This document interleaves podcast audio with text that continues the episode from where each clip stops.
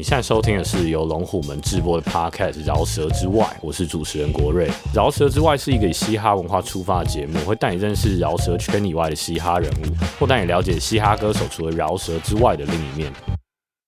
欢迎收听《饶舌之外》，我是主持人国瑞。上一集我们是一个双人对谈的形式，那这一集我们要回归到人物专访。今天邀请的来宾呢，就真的是饶舌之外了，因为他不是饶舌歌手。听他唱歌呢，真的是非常放松、非常 chill 的一件事情。不管他做的是比较 low-fi 感觉的，还是做一些比较 new soul 的，或者他 cover 一些比较爵士标准曲的，都做得非常有自己的特色。让我们欢迎金曲最佳新人坏特来到饶舌之外。嗨，大家好，我是坏特。诶，好，是个尴尬的自我介绍。今天欢迎怀特来饶舌之外这个节目，那我们就直接从你的音乐故事开始。好的，好，那我想要问怀特是什么时候开始喜欢音乐，然后受到一些音乐人的影响的？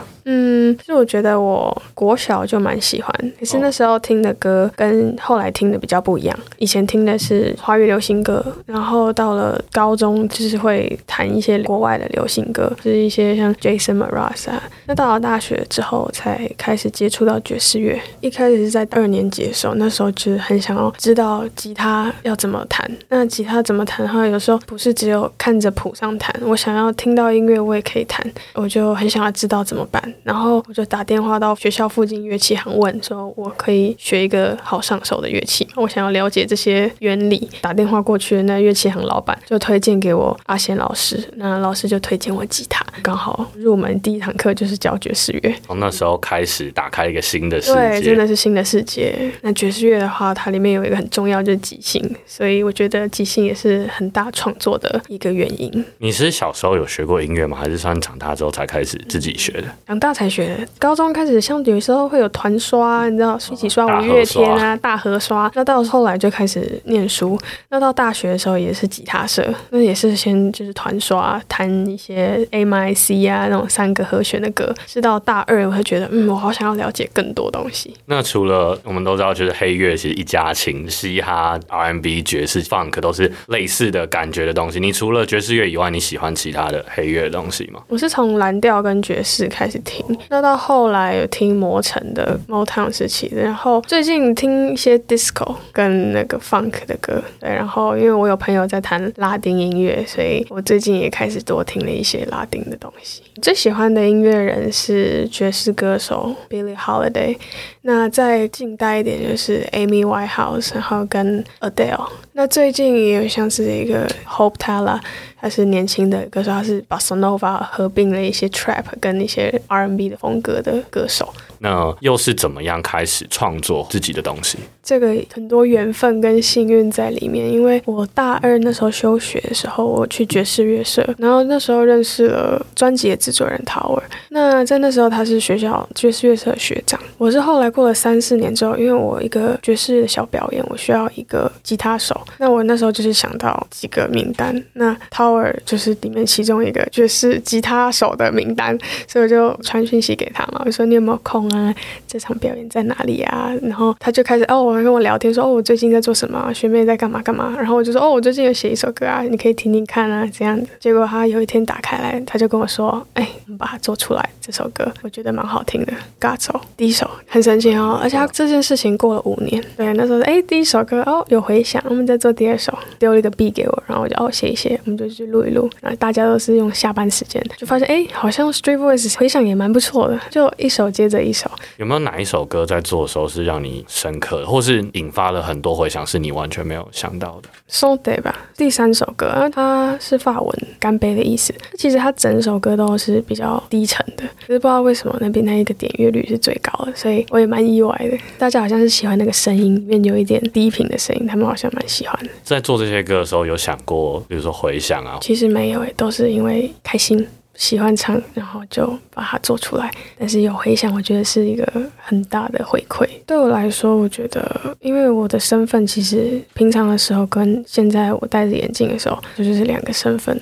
所以我回到原本自己的时候，我还是在继续找那个创作的能量。我没有戴眼镜的时候，就是一个我原本的人嘛，所以大家也不会理我这些现在所谓的头衔或什么而有改变。所以我一直都是这样子的状态的时候，我觉得原本的我可以很自然，然后。后继续保持我那个能量。这也是一开始你在去设定那个角色的时候有想的事情吗？就是可以比较自由的切换这两个身份。我一开始的时候就是在跟涛儿讨论说，哎，我希望分开来。我觉得是一种压力嘛，就是露脸有露脸的好处，其实因为你会多很多的机会，对吧？然后人因为你的脸，然后吸引住了，跟着你当你的粉丝。但不像我现在这样子的话，其实有好有坏。不好的地方就是眼神的交流，然后还有表演的时候那个互动，我觉得会少一点点，因为大家看到你的眼睛，对可是好处就是我可以切换两种身份的感觉。而且如果只是在一个线上发布的状态下的话，大家可以更 focus 在你的作品上面。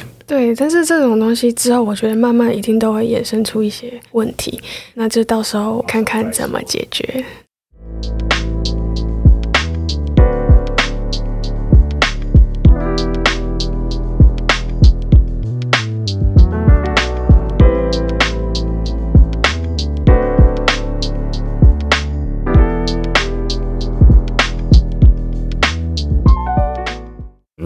聊聊得金曲奖之后，你觉得你的生活有改变吗？嗯，其实没有什么改变，可是工作变多一些些，但是我觉得心态上我还是一样的啦，就是没有变得说哦很高膨胀，其实我还好，有点像是哎谢谢大家喜欢我，然后就会有一点紧张，因为又要开始再去写歌了。这个朝向全职音乐人的转变是从得金曲奖之后的一个决定，还是说你之前就已经有这个想法了？之前就有这个想法。而之前因为还没有毕业嘛，所以现在毕业了，就是可以好好的先做一阵子音乐了。你知道自律这个圈子很难，我觉得，因为对我来说，我常常就是人家哦说要交这个功课，然后我就去做功课的。但是现在是我自己要安排我自己的时间，做好。很多很多事情，对，所以我也就是在努力中，不然真的太废了。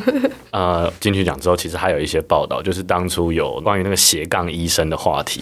你那时候听到这个话题的时候，你有什么想法？你有生气吗？还是你会觉得有点激动？或者我其实我看到那留言那一面倒的骂声连连，但是我第一次看到那文章的时候，其实我是有部分认同 Power 坤说的。当然，就是现在有很多人是斜杠的身份，但医学相对来说真的是。是需要很多很多的时间，除非你是在一些不是那种值班或者是开刀那种没日没夜的科别，才有可能去做的一些其他事情。那像鲍尔坤说的职人精神，对我来说就是像很像日本的职人精神，真的要做到一件事顶尖，还是你有同时做到两件事顶尖的可能？因为我自己就是真的亲身试过了，然后就被挡掉了。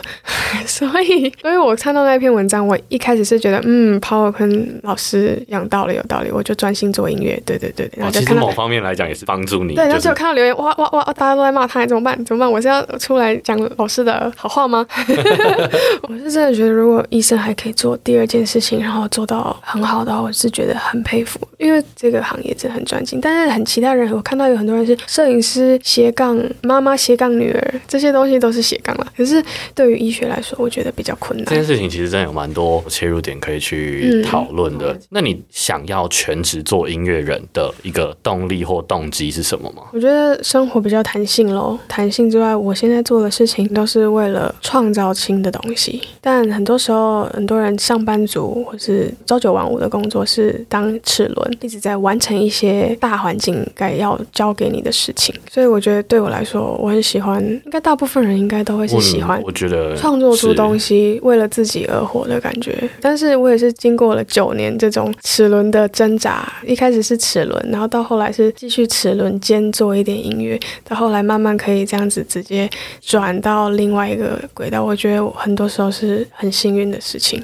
那就是在之前你的齿轮时代，当初是家人的因素让你去选择了那个科系吗？还是说其实你原本也有想过想要去读那个科系？应该是说，如果有几个选择，如果有医学系、有理工科系、有昆虫系，这些系在社会的期待跟家人的期待，大家通常就是会希望我选择医学，因为我那时候很喜欢昆虫，我也喜欢像是一些理工科的东西，我也不知道我要做什么，但我好像很多都喜欢一点点一点点，因为我高中是觉得唱歌我蛮喜欢，但没有到说哦，就跟昆虫那些是差不多的。对对对对，但没有到说真的超喜欢，所以我自己也有时候也会想说，哎，如果我当初十八岁，我再多花一点时间在自己身上，不要每天都在写考卷，每天都在在背东西，我会不会有更多时间探索我自己？我早九年，我问我自己，我到底活着要做什么？我想完成达成来体验什么？我会不会就不会这么认份的跟着大家的期待走吧？那你会有点后悔的感觉吗？嗯，现在想起来，也许我经过这九年的齿轮生涯，也是我的灵魂想要让我体验的事情。我现在就是用这个角度去想。哎，那个时候我都有留下我的日记，我就看我七年、五年的那种日记，就是齿轮生活的日记。我就觉得哇哦，我当初有那时候在期待的生活，那现在好像慢慢一步一步在实现。但这些事情经过了六七年，原来我可以到这一步。因为以前我是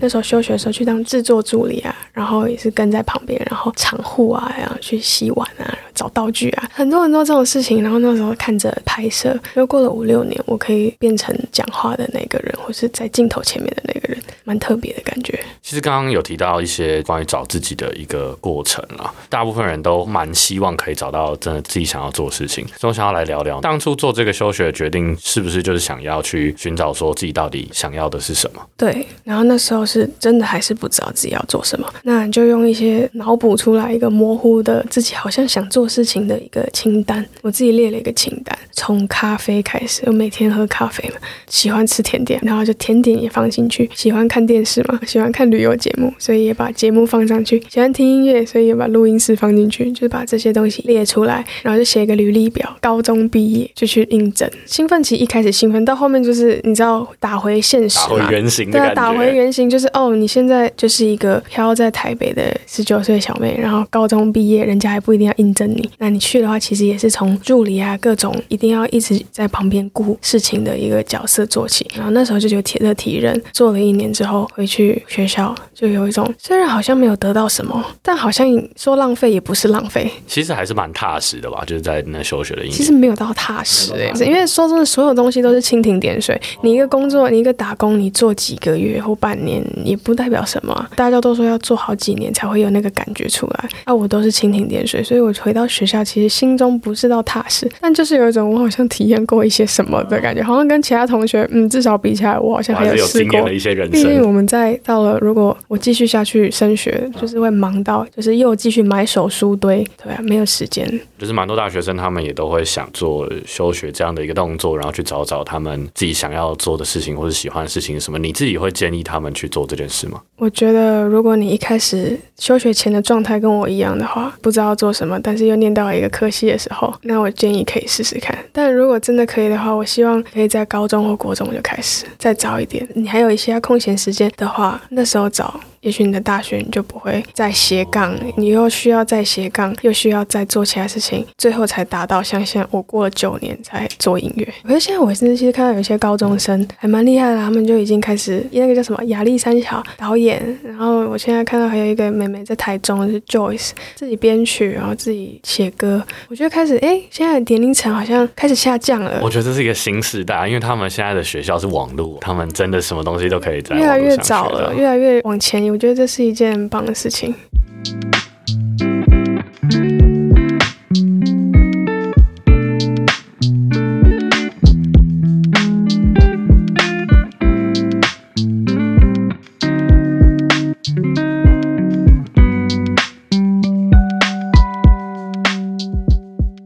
好，那我们聊一些比较轻松一点的问题啊。就除了音乐以外，你还喜欢做些什么事情？哦，我很宅。我起床之后，我就开始跟猫玩，喂猫、铲猫砂，然后点下午茶跟我妈一起吃。然后 为什么说爽？只要一天有休息的时候，我就是宅在家里一整天，然后玩猫咪网购，或者是虾皮的金虾会员。嘿嘿嘿嘿，你那种铜虾、银虾跟金虾嘛？金虾就是你要达到几笔，然后你要超过一个金额啊。我就是所有东西，卫生纸、所有日常用品，我都不出门，我就是一直直往路买。然后还有什么？看书，最近在看《焦虑是礼物》，然后最近也有看《零什么人生》，我有照照片上去，但我忘记他的名字。可他就是告诉你说，你现在其实你活在这地球上，你就是来感受所有的事情，你就要让你身上现在你经过的所有的能量是通过你穿出去的，而不是堵在你的心里，因为你堵在你的心里，你没有让它出去，它永远会累积在你身上。而当你遇到任何一件类似的小事情，你就会整个引起那个漩涡，那个已经卡住的能量就会又显现出来，所以你一辈子都会陷在某种 loop 里面。那你的人生有这么多美妙的事情，但你却永远在注重一些卡关的那些能量。现在我就是看这些书，学着把一些结打开来，把那些堵在心里的能量打开来，让它释放，具体的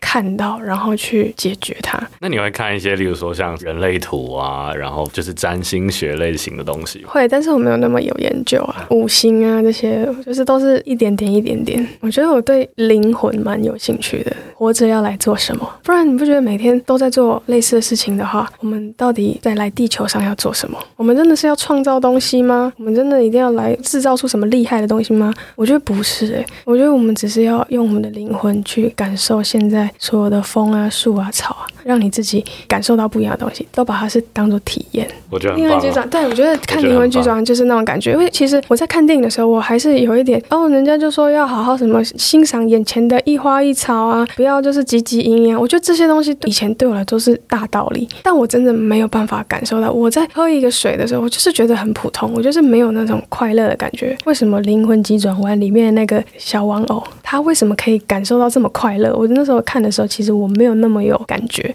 那我现在在看这些书的时候，我就开始发现说，因为我一直掉在一些思维里面、一些情绪里面、堵住的能量里面，所以我现在也是试着再去把它释放出来。所以我们都在追求一个成就，比如说我要追求创造出什么样子超强的音乐、超棒的音乐。但是如果我做到后面，我真的心灵我没有得到满足，我的能量都没有在我身上，那又手腕他们都说我的目标是什么，我都会说我的目标是让我的灵魂快乐。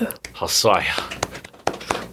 我们再回到你的日常生活，好。那除了刚刚讲到一些看书啊，或是一些跟志向、灵魂相关的议题之外，你会看，例如说 YouTuber 吗？平常或是追剧啊之类的？追剧哦，最近比较少。那之前有看那个 Sex Life 性生活，因为他有上新闻嘛，然后我就好奇啊，就去看，结果发现他不是只有肉欲这么简单而已，他其实讲了很多比较心理层面的事情，也是有点像刚才我们讲的那个话题，就你在一个无聊的生活中，他所谓的无聊又是什么？就是这无聊是谁定义的？觉得很推荐大家去看。就是人妻在追寻刺激跟追寻平稳中间在找平衡的那个过程，真的哎，还有一个进爵巨晋级巨人，我觉得也蛮好看的哎，觉得那个也蛮是一个蛮大的题材，然后他把它全部放在。然后日本动漫都很厉害。然后我看想一下哦，还有看剧，还有什么 YouTuber YouTuber 最近看的 YouTuber 是有点忘记哎，我有看好几个。其实像我朋友他也有在做 YouTube，什么 Dina 他都会放一些日常。的生活 D E N A，然后我会看那种，就是说这一颗痣代表什么，那颗痣是什么，美人痣、富贵痣，然后来看一些就是两性感情观的一些 YouTuber。你现在是不是变得比较常在社群上分享自己的生活跟自己的想法？嗯，我之前都会卡在就是，嗯，因为就算我平常生活、以前的生活都是 po 猫咪的照片或者 po 一些风景的照片，我基本上不太会 po 生活的照片。但现在是有开始慢慢。改观就是听旁边的人会建议说，哎，你要分享的生活，大家就是好奇你分享生活，你照一只脚也可以，照一个痘痘也可以啊。然后我就会觉得，嗯，以前我都觉得讲这干嘛，但是现在慢慢的也觉得，哦，我不是为了 po 而 po，我是想分享一下，自然的是自然的。如果因为我的 po 文或是放的一些字，你们可以有一些不一样的感觉的话，我觉得这很棒。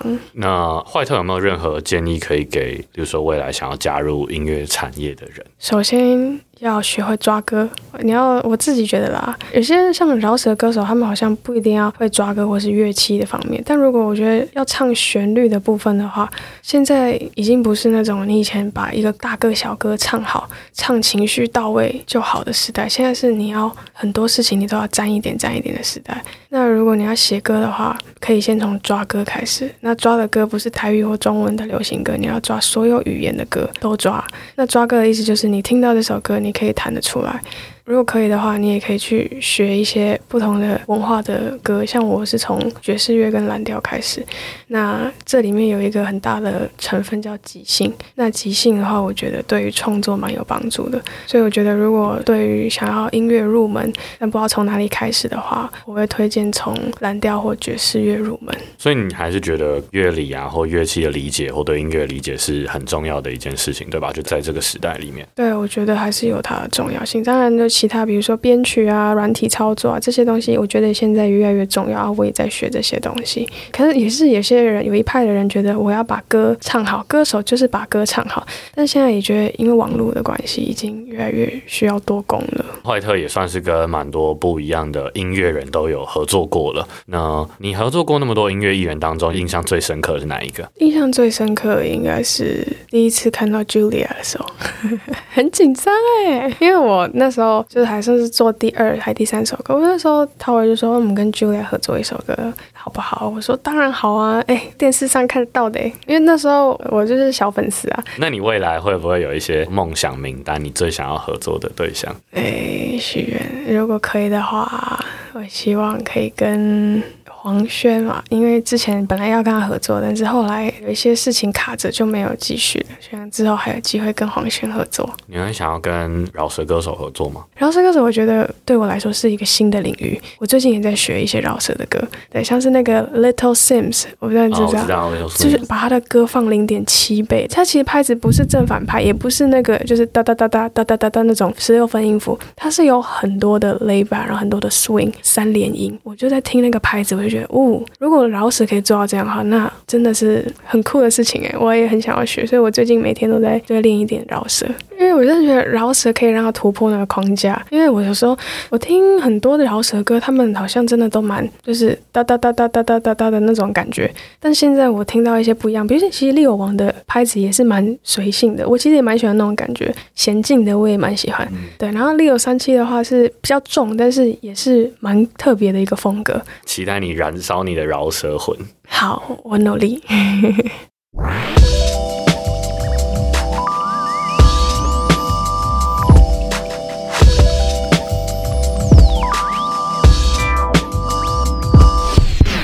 以上你收听到的就是这一集饶舌之外，很感谢怀特来当这一次的来宾。我常觉得一个人喜欢音乐啊那种热情是挡都挡不住的不管您从他的作品看还是从他的对话或甚至眼神你都可以感受到他的热情。那我觉得怀特就是其中一个这样的音乐人就让我们一起期待他未来带给我们更多更棒的作品。我是国瑞这是饶舌之外我们下期见。